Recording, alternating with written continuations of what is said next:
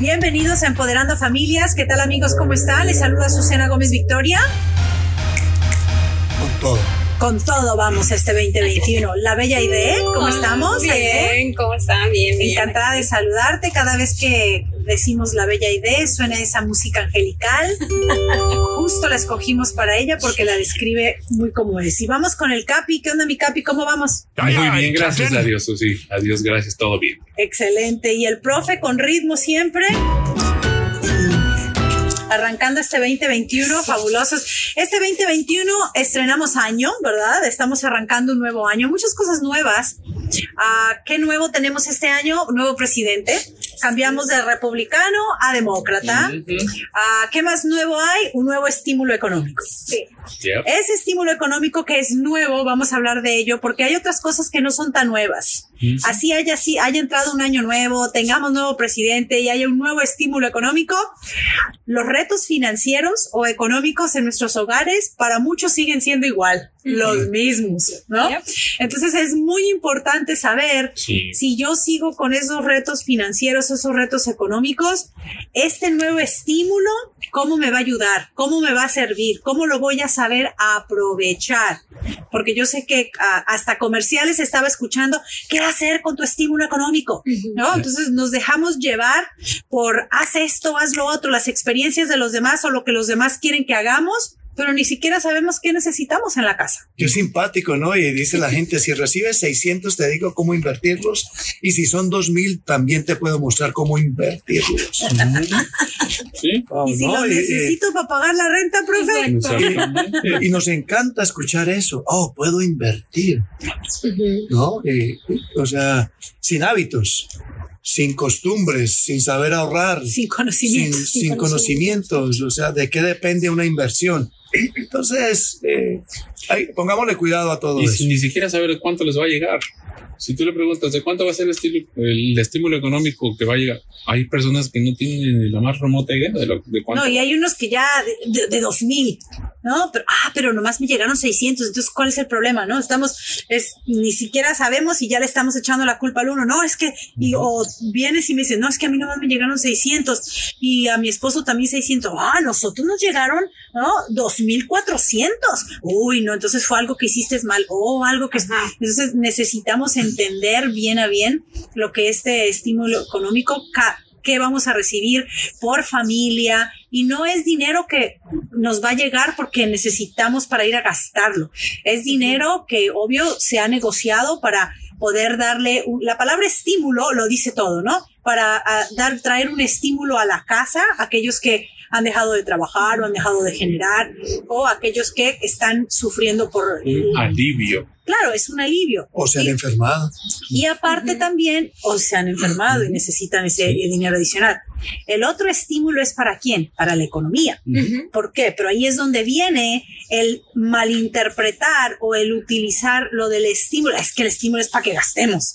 Es que pues, vivimos en un país de consumismo. Entonces, el estímulo ya nos llegó. Ahora sí ya podemos ir a gastar. Lo que no hemos podido hacer en nueve meses, ya lo podemos hacer ahora porque ya nos va a llegar un estímulo más grande. Entonces, es muy importante importante saber qué hago con ese estímulo. ¿Lo ahorro? ¿Lo invierto, como dice Jorge? Lo, ah, lo guardo para por si después, más tarde, uno nunca sabe. Lo, ¿Qué voy a hacer con ello? Yo creo que de ahí parte un presupuesto. O sea, tenemos tener primero bien claro cuál es nuestro presupuesto, con qué vivimos, qué es lo que no hemos pagado, qué no es lo que hemos hecho. O sea, porque hay personas que se han quedado sin trabajo y no han podido pagar la renta, no han podido cubrir sus necesidades básicas. ¿Este estímulo realmente me va a cubrir mis necesidades básicas o cómo lo voy a poder distribuir, ¿no? Para poder dar ese empujoncito para poder realmente salir del atolladero que estoy ahorita, ¿no? Ahora, si yo tengo trabajo o eh, no ha sido tan eh, lastimada mi economía, entonces, ¿para qué lo uso? ¿Para qué, a dónde lo, lo, pongo a trabajar para mí o lo ahorro o mi fondo de emergencia? Pero yo creo que todo eso tiene que ver con un, con un presupuesto que nosotros realista tengamos en nuestros hogares. Para todos aquellos que vivimos en este país, tenemos que entender que nada en este país es gratis. Exacto. Mm. Nada. O me regalaron 600 dólares. Piensen económicamente ¿cuándo te los van a cobrar? Porque nos También. los van a cobrar. Ah, sí, los impuestos. Pues, sí. Preparémonos mentalmente para eso, ¿no? Eso se va a ver reflejado de alguna manera u otra en nuestra economía. Ujú. Ahí es donde tenemos que ser un poquito más responsables y ser ciudadanos pensantes en cuanto a cómo funciona esta economía. Claro. No es nada más imprimir, imprimir, imprimir dinero, que bien lo puede hacer este país y es de los que más dinero puede imprimir y, y lo hace, pero eventualmente eso nos cae a los taxpayers, ¿no? Todos aquellos que pagamos impuestos. Ujú. De alguna manera u otra se tiene que recuperar ese dinero. Porque piensen en eso. O sea, la gente dice, oh, solo 600 dólares. Qué miserableza. Eso no es nada. Eso no alcanza para nada. Tienen toda la razón. Individualmente pueda que no alcance para nada, pero el gobierno está sacando 30 millones de esos cheques. Entonces multipliquen 30 millones por 600 dólares. ¿Se imagina el mucho hueco tan grande que se está haciendo en la economía? Sí. Porque hay otros países en el mundo, no que no lo hagan porque no quieren, es porque no pueden económicamente. Pero esto, este país lo tiene que recuperar. Claro. Y antes de soltar el dinero, ellos ya saben ¿Cómo? cómo, van a recuperar Ah, claro, ese dinero. Claro. Y recordemos que es el segundo estímulo. O sea, ya, había habido- ya hay uno previo a este que va a llevar, que llevó a un endeudamiento y este va a llevar otro endeudamiento más Bien profundo grande. todavía. Y estamos hablando de que se está negociando para que sea una mayor cantidad. Que se necesita, claro que se necesita. ¿no? Que le va a traer un alivio a muchas familias, por supuesto que va a traer un gran alivio a nuestras familias, pero también seamos conscientes de lo que esto va a significar, para que luego no, ay, es que eh, el gobierno sí que toma decisiones tan precipitadas, ¿no? Es, eh, hay pros y hay cons, ¿no? Siempre tenemos que ver en lo, todo lo que son las, ah, los, las ventajas y las desventajas, que de alguna manera u otra nos van a afectar. Entonces, este es el momento de la preparación. Ese estímulo nos tiene que servir para prepararnos a lo que viene. No nada más los 600 dólares por cabeza que te pueden llegar, sino que más adelante, ¿qué puede ocurrir? ¿Se va a escasear más el trabajo? Porque las cosas no se van a arreglar porque ya entró un nuevo presidente y porque No. ya es Porque el es nuevo 2021. O sea, No. las cosas no se arreglan de la noche a la mañana. Y este impacto económico que estamos viviendo por la escasez del trabajo, por el cierre de las economías, también es un, es un impacto económico el que den este estímulo. Claro. No se va a ver ahora y en este momento futuro, sí. nosotros como familia somos los beneficiados, pero hay tantos negocios que están siendo afectados Sí, Ujú. sí. tantos empleadores que están siendo gravemente afectados y eso va a repercutir eventualmente en nuestras economías individualmente. Para aquellos que vivimos aquí en el 2008 sabemos lo que pasó. Cuando pasó con lo de la industria de los del real estate o de las de los Bienes bienes, raíces. raíces, nos dimos cuenta que fue algo como un efecto de dominó. Te fue afectando, te fue afectando y hasta el 11, 12, después de tres, cuatro años, seguía afectada la economía. O sea, tuvimos un presidente que, que salvó, digamos, un poco esa situación económica, pero no todo el tiempo es así. Entonces creo que como familias debemos de prepararnos para estos impactos que hay económicos que perjudican a, a- a- a familias como las nuestras. Claro. Y yo creo que no depender del gobierno.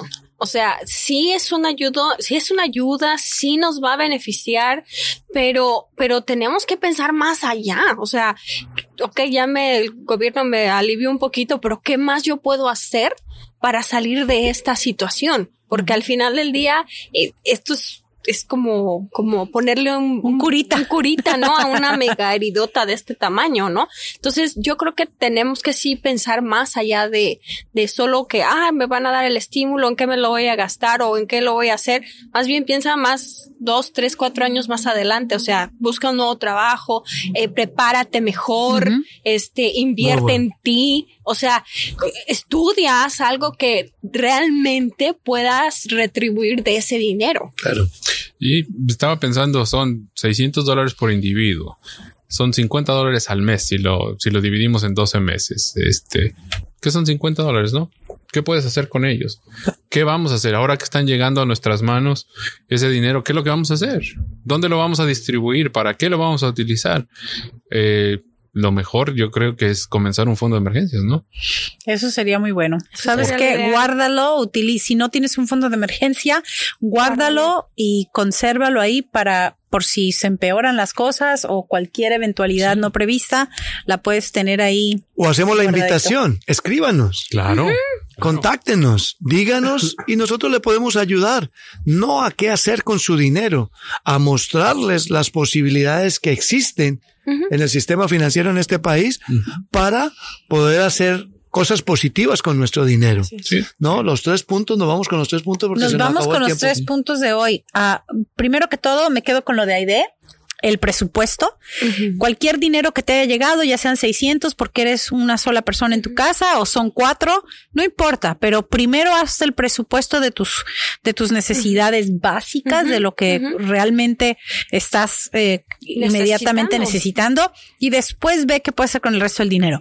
Pero y primero que todo es sentarnos a hacer ese presupuesto, ¿no? Número dos, preparémonos. Sí. ¿no? Preparémonos para lo que puede venir. Entonces, tomémoslo con responsabilidad, estudiemos realmente lo que son 600 dólares por cabeza. Y número tres, creo que eh, debemos de ver el poder que tienen esos 600 dólares. Sí. Así es. Si 600 dólares me pueden dar un alivio, me los está dando el gobierno, pero ¿qué tal que me los pudiera dar yo? Exacto. Eventualmente, cuando yo ya tenga. Entonces, empecemos a ser proactivos y no reactivos con las cosas. Sí. Así es. Muy bueno. Excelente. Bueno, Nos vemos cuídense. entonces Nos hasta la próxima, empoderandofamilias.org. Visite nuestra página. Así es.